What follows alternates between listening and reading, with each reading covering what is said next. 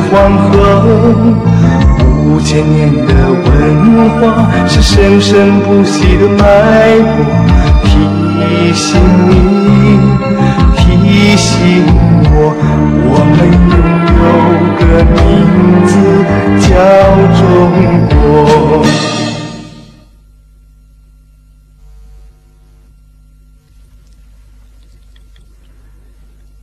元末农民战争敲响了改朝换代的钟声。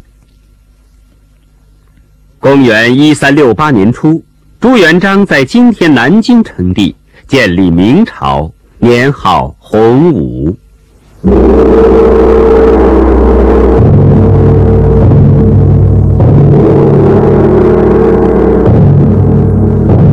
朱元璋发迹后。把家乡安徽凤阳建成明中都。凤阳自古土地贫瘠，元朝末年的天灾人祸，这里更是饿殍遍野，惨不忍睹。朱元璋是个出身贫苦的放牛娃，十七岁时，亲人大都死于灾荒和瘟疫。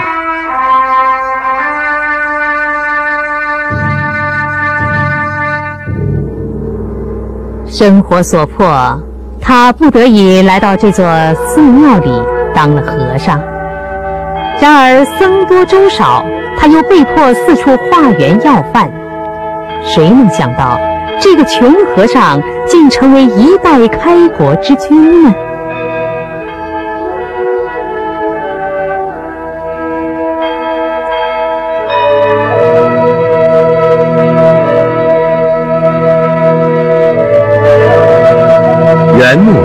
新军起义，给投身于这场农民战争中的朱元璋带来了机遇。他足智多谋，善于用人，很快就成为一支义军的首领。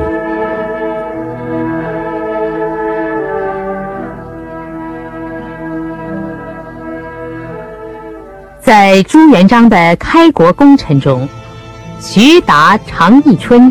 是英勇善战的一代名将，就是他们最后率兵攻克了元大都。他们的形象在民间传说里和戏曲舞台上具有浓厚的传奇色彩。刘基，也就是刘伯温，则是运筹帷幄的谋士。朱元璋智囊团中最重要也是最著名的角色，他后来被民间神化，江湖上竟把他尊奉为算命先生的祖师爷。正是依靠这些杰出的文臣武将，朱元璋终于掌握住时机，在群雄角逐中登上中国封建社会权力的顶峰。公元一三九八年，朱元璋撒手归天，皇位传给孙子建文帝。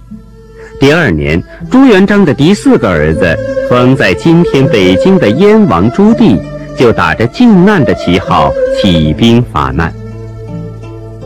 一四零二年，靖难之役结束，建文帝下落不明，燕王朱棣夺得皇位，并年号为永乐，这就是明成祖。为了统治的需要，明成祖经过十五年的准备，在一四二一年将都城从南京迁至北京。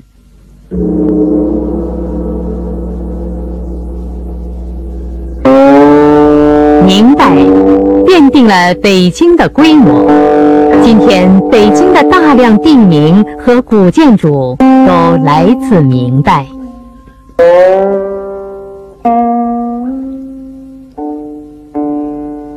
雄伟庄严的紫禁城，也就是宫城，位于北京的中心，周围环绕着护城河。今天这里是故宫博物院。故宫是明代北京最完整也最具代表性的重要遗产。这是宫城中央，自南而北。巍然排列着的六座雄伟的大殿，皇极殿、中极殿、建极殿、乾清宫、交泰殿、坤宁宫。人们在这金銮宝殿之前，不能不感受到一种肃穆威严的气氛。从南城永定门，直到北城的钟鼓楼，与天安门、玄武门，以及位于宫城中心的六座大殿，全部坐落在北京城的南北中轴线上。宫城中的其他建筑都以这条中轴线为中心，严格的保持对称布局。这种精心的设计安排，突出了封建帝王至高无上的权威。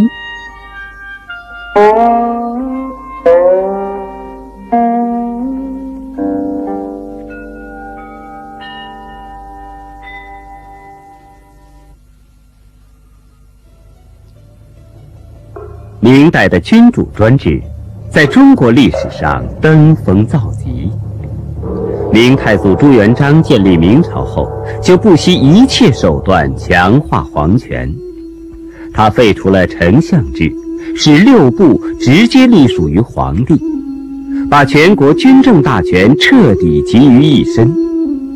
大臣在唐朝可以和皇帝坐而论道。北宋时还能站着与皇帝说话，从朱元璋开始，大臣就只能跪在地下了。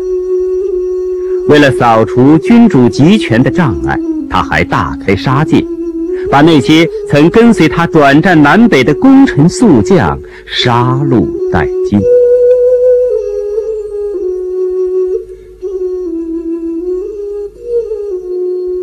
与此同时，朱元璋还处心积虑加强思想文化专制。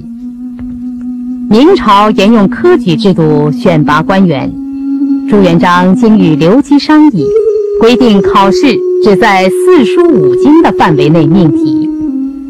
四书必须以朱熹的注为依据，应考的人不仅不能有个人见解，甚至不能用自己的语气。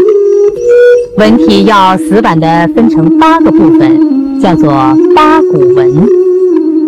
这种考试方法对人们的思想是严重的束缚和摧残，培养出来的大多是迂腐无用的奴才。明清之际，著名思想家顾炎武对此评论说：“八股文的危害，如同秦始皇焚书。”而对人才的败坏，比秦始皇在咸阳活埋儒生还厉害。《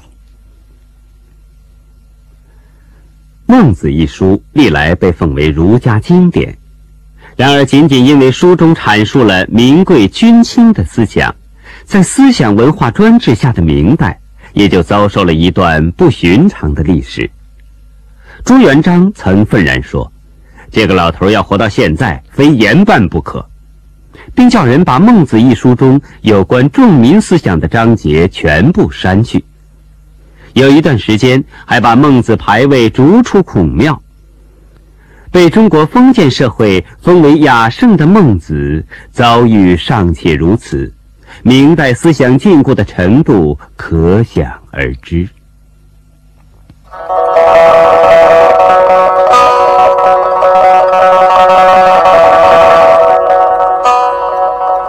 为了监视官员和百姓的言行，明太祖朱元璋授权四位亲军锦衣卫监管侦查、逮捕、审讯事宜。明成祖朱棣上台后，还嫌不满足，又成立了以宦官为首领的特务机构东厂。明代中期，又出现了另一个特务机构西厂。仍是以宦官为首领。这些机构都由皇帝直接控制，构成严密的特务监视系统。明代厂卫特务横行，无孔不入，令人发指。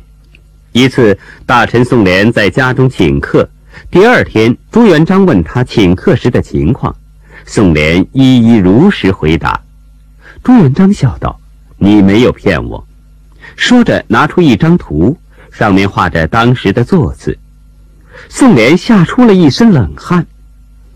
高度严密的特务统治，造成了人人自危的恐怖局面。这是君主专制空前加强的体现，也反映了高度专制下封建帝王极端虚弱的本质。明成祖永乐年间是明朝最强盛的时期，郑和下西洋这一世界航海史上的壮举就发生在这个时期。郑和原来姓马，小名三宝，他是云南昆阳人。明初开始在朱棣手下当太监，靖难之役时为朱棣立下汗马功劳。朱棣即位后，赐他姓郑，人们称他三宝太监。一四零五年，郑和率庞大的船队开始了第一次远航。今天，在他走过的许多地方，人们仍用各种方式纪念着这位伟大的航海家，甚至把他当作神供奉起来。郑和是信奉伊斯兰教的回族人，祖父和父亲都曾到过麦加朝圣，而他远航前又受过佛教的洗礼，兼有伊斯兰教徒和佛门弟子双重身份。在东南亚的许多国家，郑和成了佛教的菩萨，接受着人们的供奉朝拜。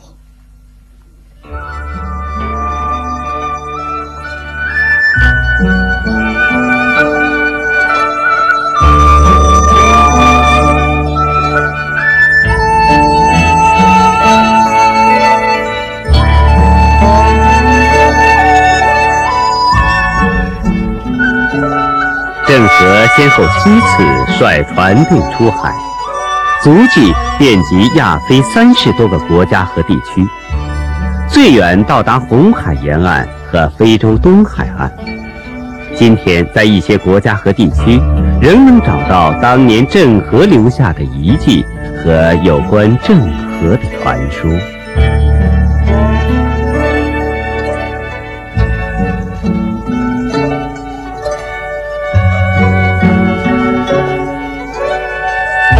郑和远航影响深远，苏禄、满剌加、伯尼等国的国王都先后到中国访问。苏禄国王与伯尼国王先后在山东德州和江苏南京病逝，明朝政府为他们举行了隆重的葬礼。日本学者四田隆信说：“郑和完成的航海事业。”的确是伟大的事业，这不仅是中国历史上最大的海上活动，而且是直至十五世纪初在人类所进行的同样事业中规模最大的一次。在他面前，迟于数十年才开始的所谓大航海时代的种种航海，便相形见绌了。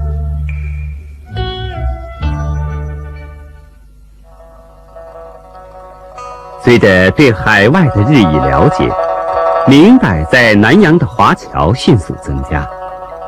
早在唐代，中国就有人远涉重洋，在海外定居。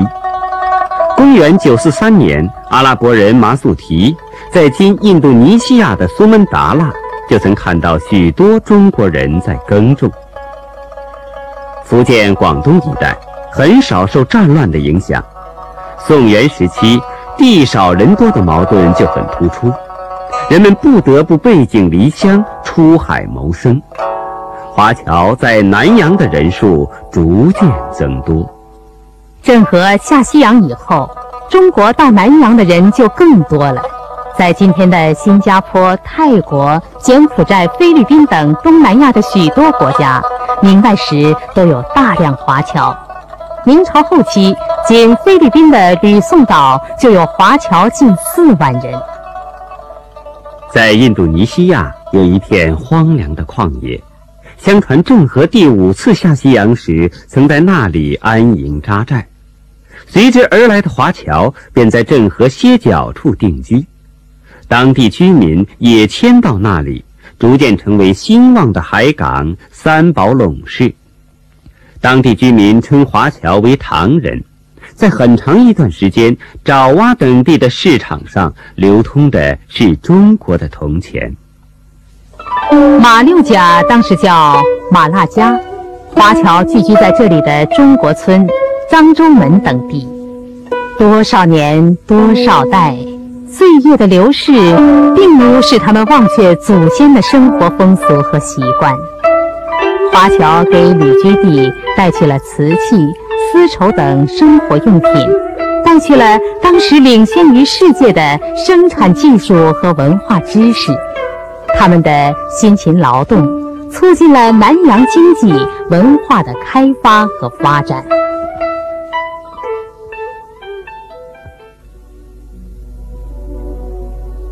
公元一五五三年，葡萄牙殖民者借口要晾晒被水浸泡的货物，强行上岸租占了在广东、澳门的居住权。这一时期。欧洲殖民者相继在中国沿海地区进行侵略活动，欧洲的天主教传教士也随之到中国传教。传教士的活动促进了中西文化的交流，其中最著名的当属意大利传教士，当时来华传教的耶稣会士领袖利玛窦。一五八二年，利玛窦来到中国。他身穿中国士大夫的服装，精通汉语，通晓儒家经典，熟悉中国礼节，还把孔子和儒家思想介绍给西方人。中国人称他为西儒。这幅《坤舆万国全图》是利玛窦在中国绘制的。中国人通过他，第一次得知世界有五大洲。利玛窦向中国科学家徐光启等人介绍了天文、数学等欧洲近代科学。他还与徐光启共同翻译了《几何原本》。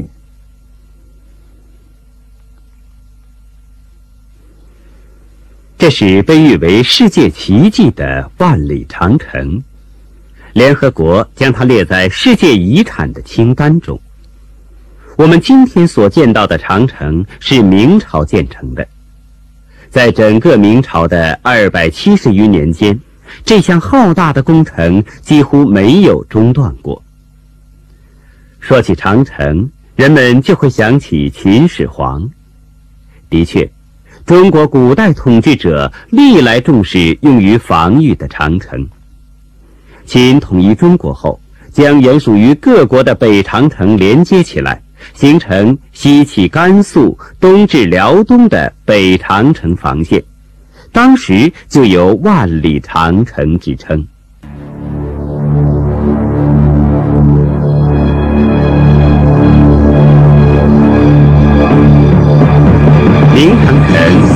甘肃嘉峪关，东到鸭绿江口，气势磅礴、雄伟壮观，总长一万二千七百多华里。在层峦叠嶂的崇山峻岭上，长城如同一条巨龙蜿蜒起伏，成百座城楼扼守关隘，上万个烽火台遥相呼应，构成人类古代建筑工程史上的奇观。古老的长城凝聚着多少百姓的血汗。长城脚下曾经演出了多少可歌可泣的悲壮场面，至今，它作为中国古老文明的见证，仍巍然屹立，装点着祖国的壮丽河山。在中国医药学史上，有一部被达尔文称作古代中国百科全书的著作，这就是明代著名医药学家李时珍的巨著。《本草纲目》书中系统地总结了中国16世纪前药物学的经验，在世界药物学、植物学领域有重大影响。现在已有多种外文译本在海外流传。中国幅员辽阔，从北方到南方，气候的差异很大，因而农作物耕作方式也有很大的不同。历代统治者一直奉行以农为本的政策，十分重视总结农业生产的经验和方法。明代杰出的科学家徐光启撰写的巨著《农政全书》，不仅总结了中国农业的理论，还介绍了欧洲的水利技术，是中国最早传播西方近代科学技术的书籍。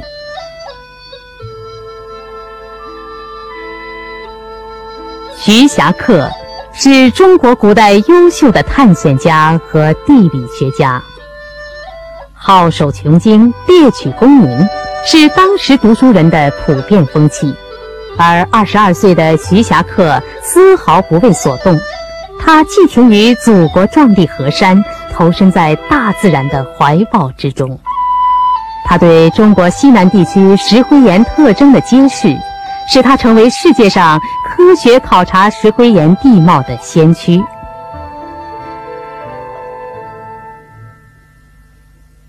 在长达三十四年的探险生涯中，他风餐露宿，野果充饥，几次遇到生命危险，仍义无反顾，为后人留下了文笔清丽、极具科学价值的《徐霞客游记》。问世之初就被誉为千古奇书。宋应星是江西奉新人。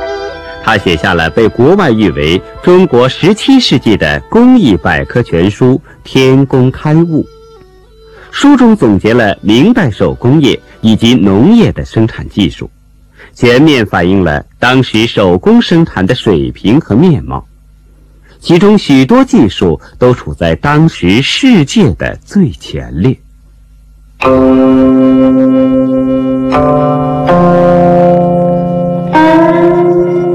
天坛曾经是北京城最高的建筑，建于一四二零年。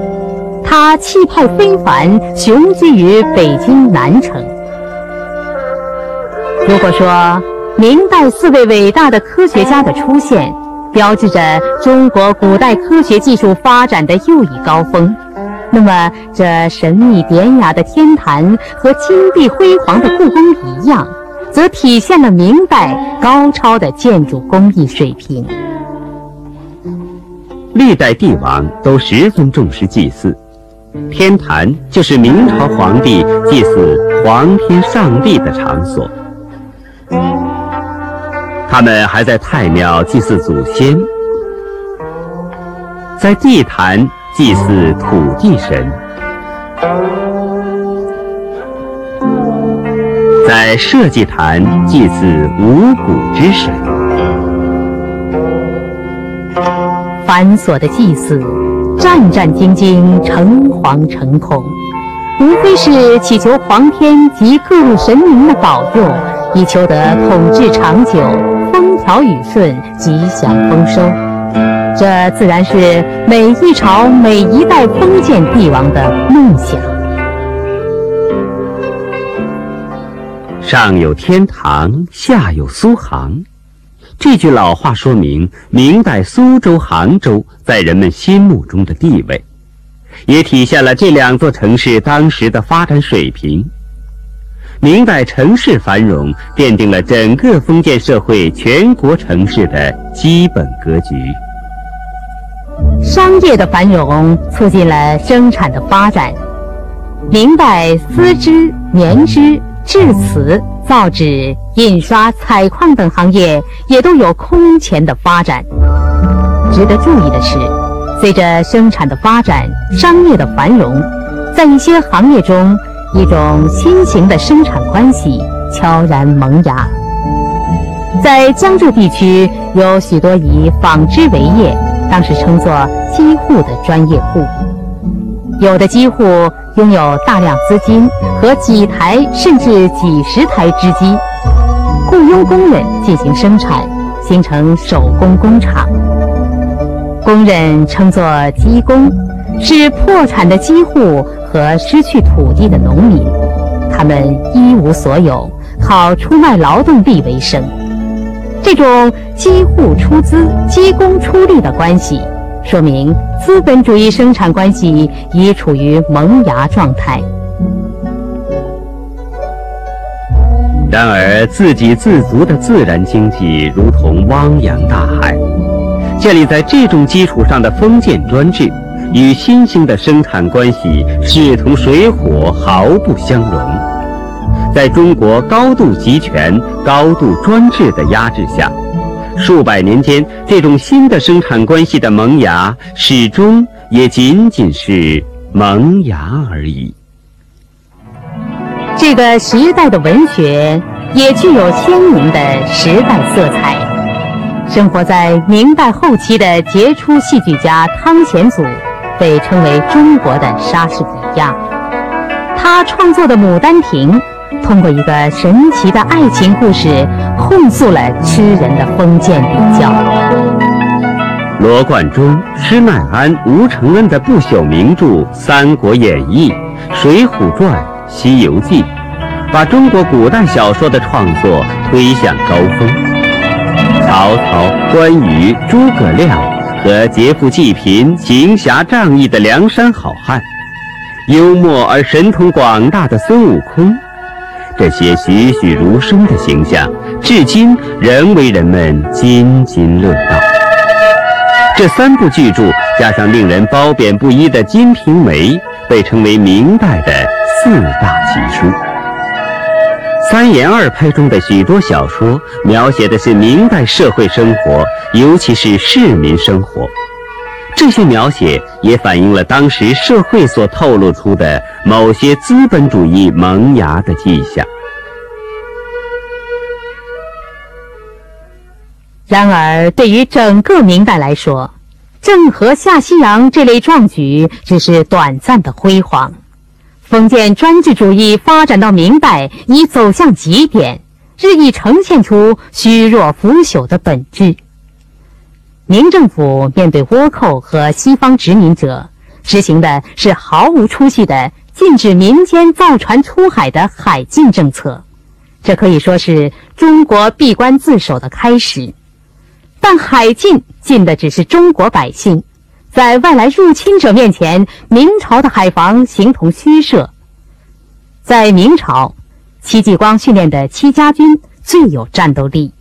从1555年起的十年间，戚家军转战浙江、福建、广东，基本平定了倭患。民族英雄戚继光虽然战功显赫，但后来却过着寂寞凄凉的晚年。宦官专权一直是困扰中国封建社会的重大问题。专制的皇帝谁也不相信，只能依赖那些日夜在自己身边的宦官。明代皇权恶性膨胀，就使得明代的宦官之祸更为突出。这是怂恿明英宗御驾亲征的太监王振。土木堡之变是明代由盛而衰的转折点。宦官在明朝权势熏天，专横跋扈，有号称立帝皇帝的刘瑾，有到处建造生祠的九千岁魏忠贤，他们充分利用东厂、西厂等特务组织，严密监视官员和百姓。有谁一语不慎，就会招来杀身之祸。明代的宦官专权，写下了中国封建社会最黑暗。最腐朽的一页。明代高度专制带来的政治黑暗，预示着中国封建社会的腐朽没落。李治、王夫之、黄宗羲、顾炎武是明代具有民主主义思想色彩的著名思想家，他们清醒地意识到封建专制制度的穷途末路。李治对封建礼教及其卫道士进行了无情的嘲笑。王夫之、黄宗羲、顾炎武则对封建君主专制进行了猛烈的抨击，他们的思想对后世产生了巨大影响。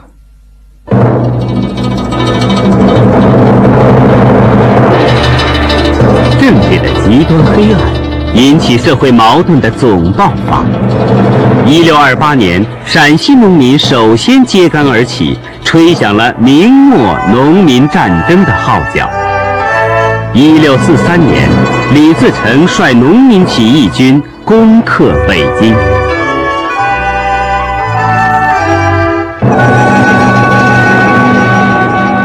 崇祯皇帝狼狈逃窜，吊死眉山，明王朝的腐朽统治结束了。